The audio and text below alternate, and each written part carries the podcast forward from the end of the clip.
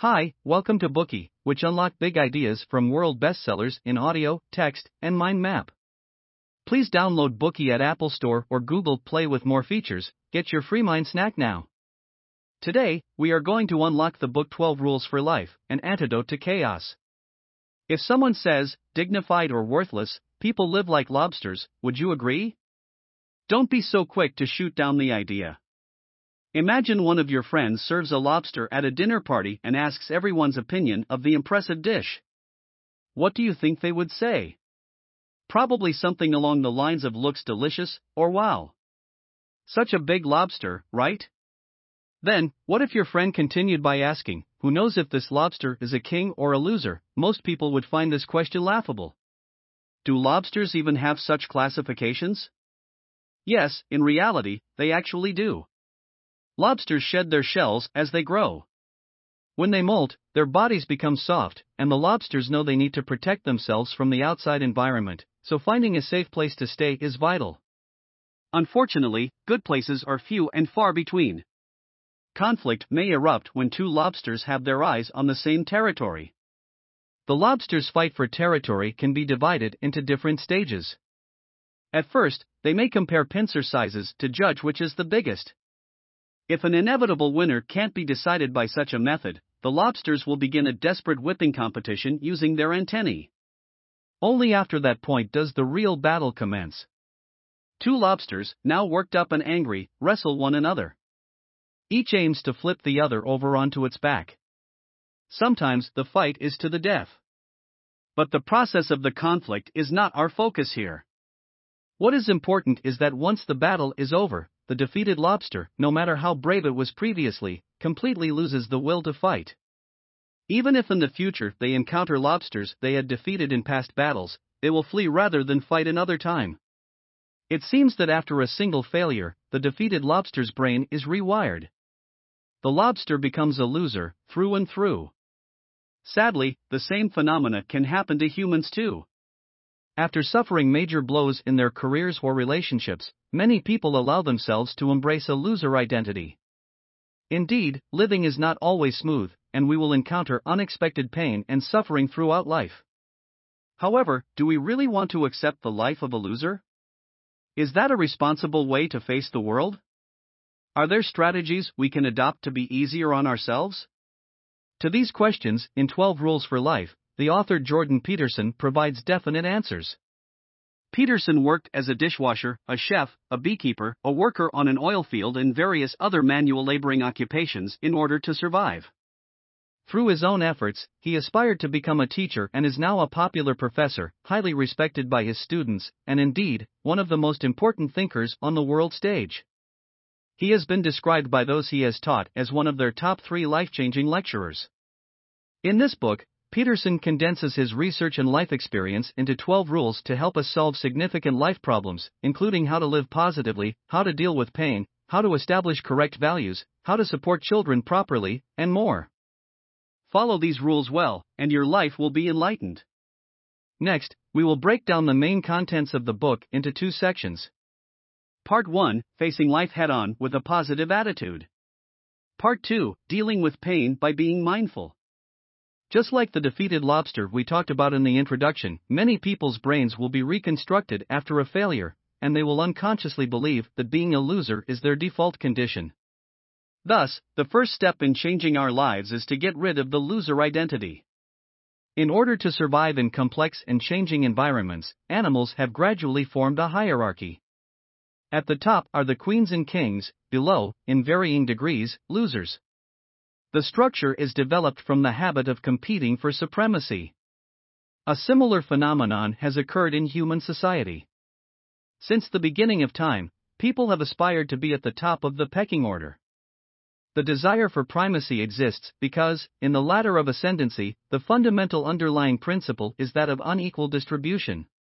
Suppose we use a scale of 1 to 10 to assess people's status in society, the highest being 1 and the lowest being 10. In this case, the people in the first position not only have the best choice of housing and food, but also can choose friends and partners of their liking.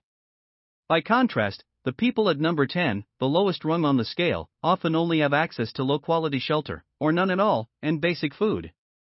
Furthermore, with low status come fragile physical and mental health.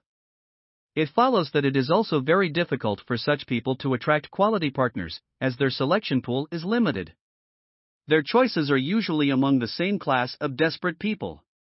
As such, this lowly group seems fated for a life riddled with illness, premature aging, and, potentially, an early death. Why do people at the bottom with a status of 10 keep failing? Actually, it has something to do with our brain. The dominance hierarchy has existed for billions of years. Over time, our brains have developed the capacity to monitor our dominance status and act accordingly. Its perception of our dominance hierarchy becomes like a master control system that regulates our perceptions, values, emotions, thoughts, and behaviors. It influences how we act both consciously and subconsciously. At the same time, your brain is constantly observing your environment and monitoring how others treat you.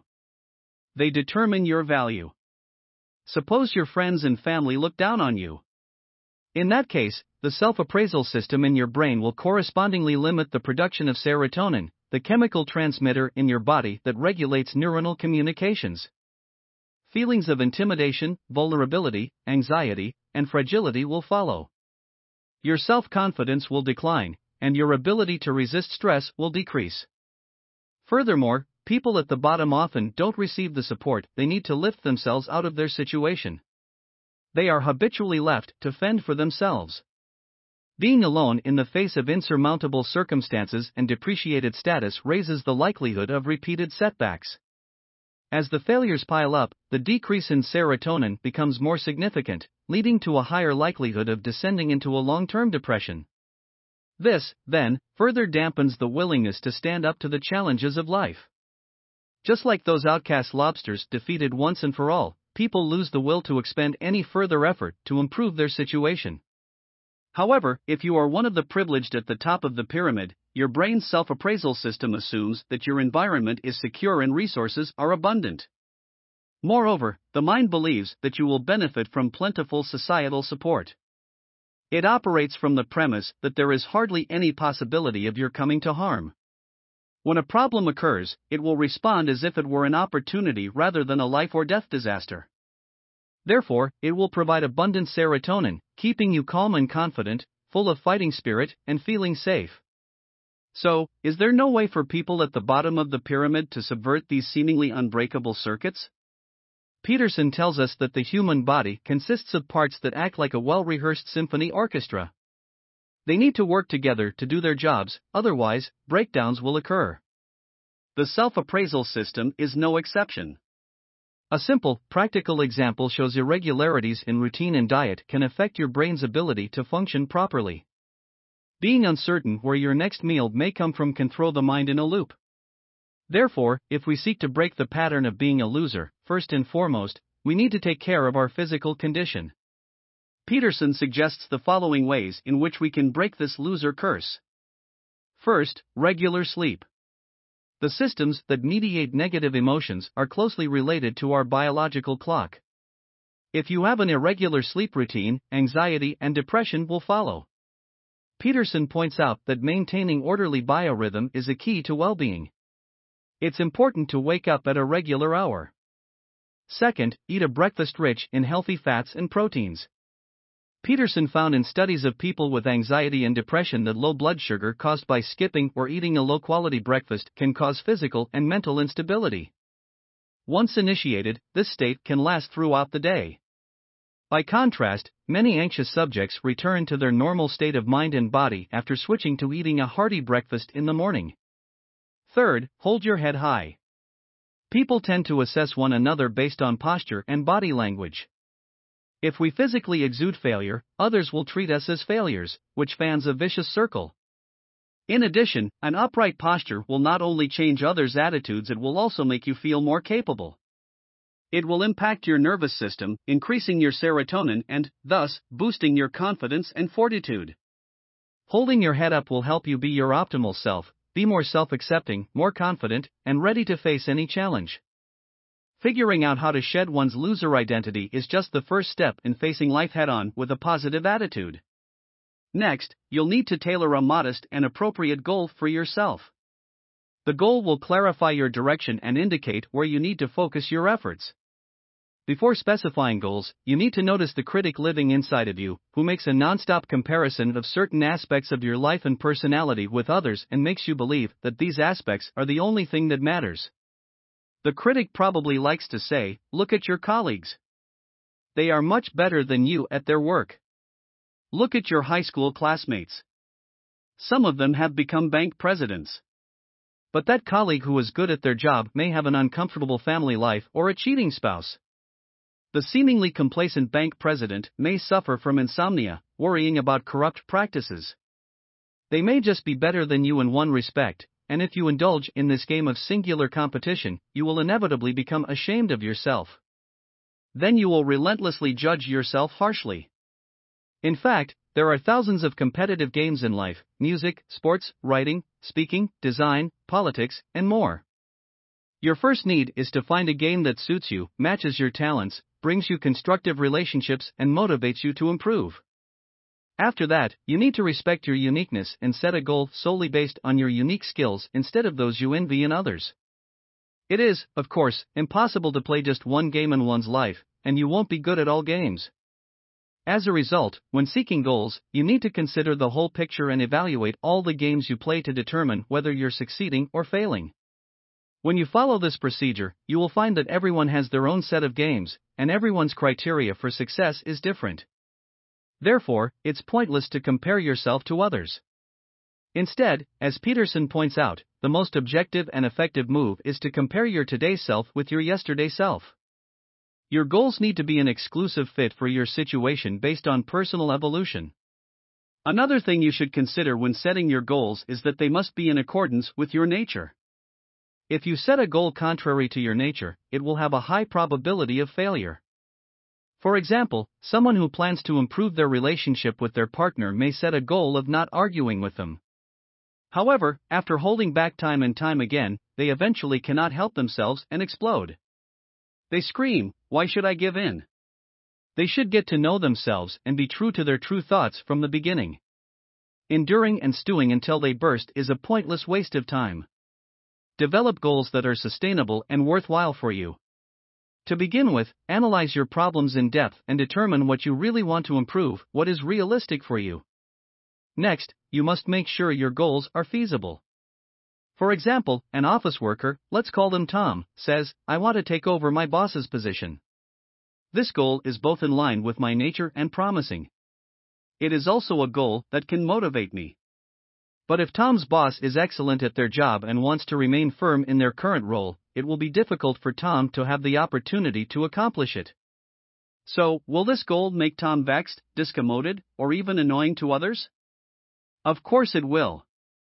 Many things in life, such as jealousy, will drive you into cognitive blindness, narrowing your focus so that you see only one possibility for life improvement, such as replacing your boss but there will be many other ways to have a better life besides having a bigger office and greater power.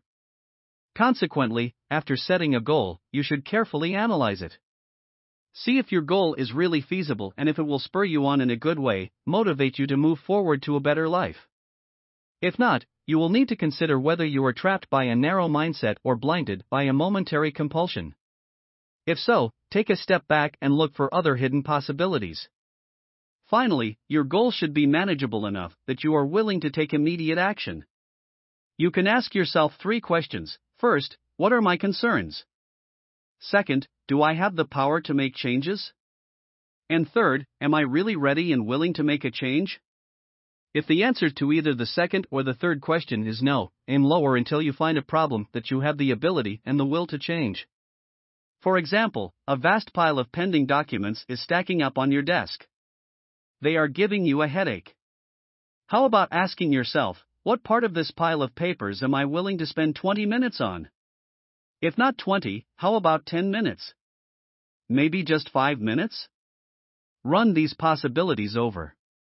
Repeat it over and over again, and keep narrowing down your goal until you find the aspect of the task that you're really willing to engage with. On top of that, after tackling the tasks outlined in your goal, you need to give yourself a reward. Realize what actually motivates you to accomplish your goals and reward yourself in this way wholeheartedly. Then you will find yourself motivated, and change will become easier. You may encounter considerable problems on the path to achieving your goals. Ignoring obstacles and avoiding them will make you deviate from your course. The accumulation of slight detours and inactions will turn into big losses. Only by tackling problems head on and actively solving them can you keep steadily on the right path and accomplish your goals. It's easy for people to ignore problems, this kind of neglect originates in instincts. In everyday life, people must quickly gather the information they need, a vital skill for survival in complex environments. In this process, we greatly simplify the world around us, extracting just enough information for us to survive and ignoring all the rest. Apples, for example, come in many different colors and numerous varieties. Individual apples have many traits, but in our eyes, the primary feature of an apple is that we can eat it. It is food to sustain life. We can just about ignore everything else about it. We instinctively sense that ignoring the complexity of the apple has little impact. We rarely take any time or expend any effort to understand an apple. For apples, perhaps this is understandable, but we can't disregard everything in such a way all of the time. If we do, it will likely have devastating consequences. For example, when a wife firmly believes that her husband is reliable, diligent, and loving, she has total faith in her marriage. How could her marriage possibly go wrong? It's always in perfect harmony. The wife has extracted enough information to maintain her life status quo. She ignores the minor frictions that pop up in her relationship and her husband's peculiarities. It isn't until one day when she sees her husband flirting with another woman that she perceives a different side to her marriage and realizes the overall complexity inherent in a marital relationship. She feels like her life is falling apart and starts to wonder has she ever been loved? Is it still the same home she has taken care of for years? Then, she begins to imagine she is losing her mind. Why did God allow this to happen? She asks, How can I get revenge and satisfy myself? No one likes such a ruinous consequence. So, how can you home in on the problem in the first place and nip the destructive tendency in the bud? In fact, the solution is very simple. You just need to notice when you are not happy anymore. This indicates the existence of a problem, suggesting that it is time to speedily and proactively seek change. Subsequently, you must accurately analyze the problem and find a solution. You first need to know what happened and distinguish between bad things that have happened and equally bad things that have not happened but are in your imagination. Such analysis allows you to avoid panicking about things that didn't actually play out. For example, if a wife sees her husband flirting with another woman, one bad thing flirting with another woman has already happened. Still, there is no need to immediately associate it with an unfaithful cheating attitude and the first step towards divorce. After taking stock of the situation, you need to gather data and sift through the reasons behind the problem. For example, the wife should rationalize why her husband could have started to be dissatisfied with their marriage. Do the children take too much of her attention, so he feels neglected? Or is it because the couple has not reached a consensus on family matters and has been putting up with things that they fundamentally disagree with? After identifying the issue and knowing the reason, you should describe it in a straightforward and precise manner to the other people involved. In this way, it is possible to determine a way to solve the problem together, avoid the tragedy, and eradicate this kind of torment from your life. This is the end of the first part of today's Bookey, which is how we can face life head on with a positive attitude. Hierarchies of dominance have governed humans for hundreds of millions of years, where winners take advantage of resources and losers struggle for survival. Awareness of this situation should motivate you to improve your life.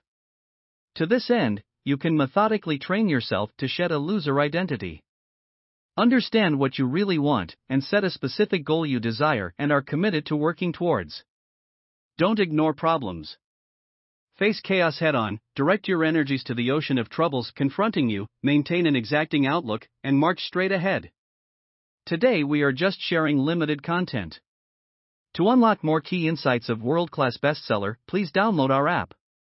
Just search for BOOKEY at Apple Store or Google Play, get your free mind snack now.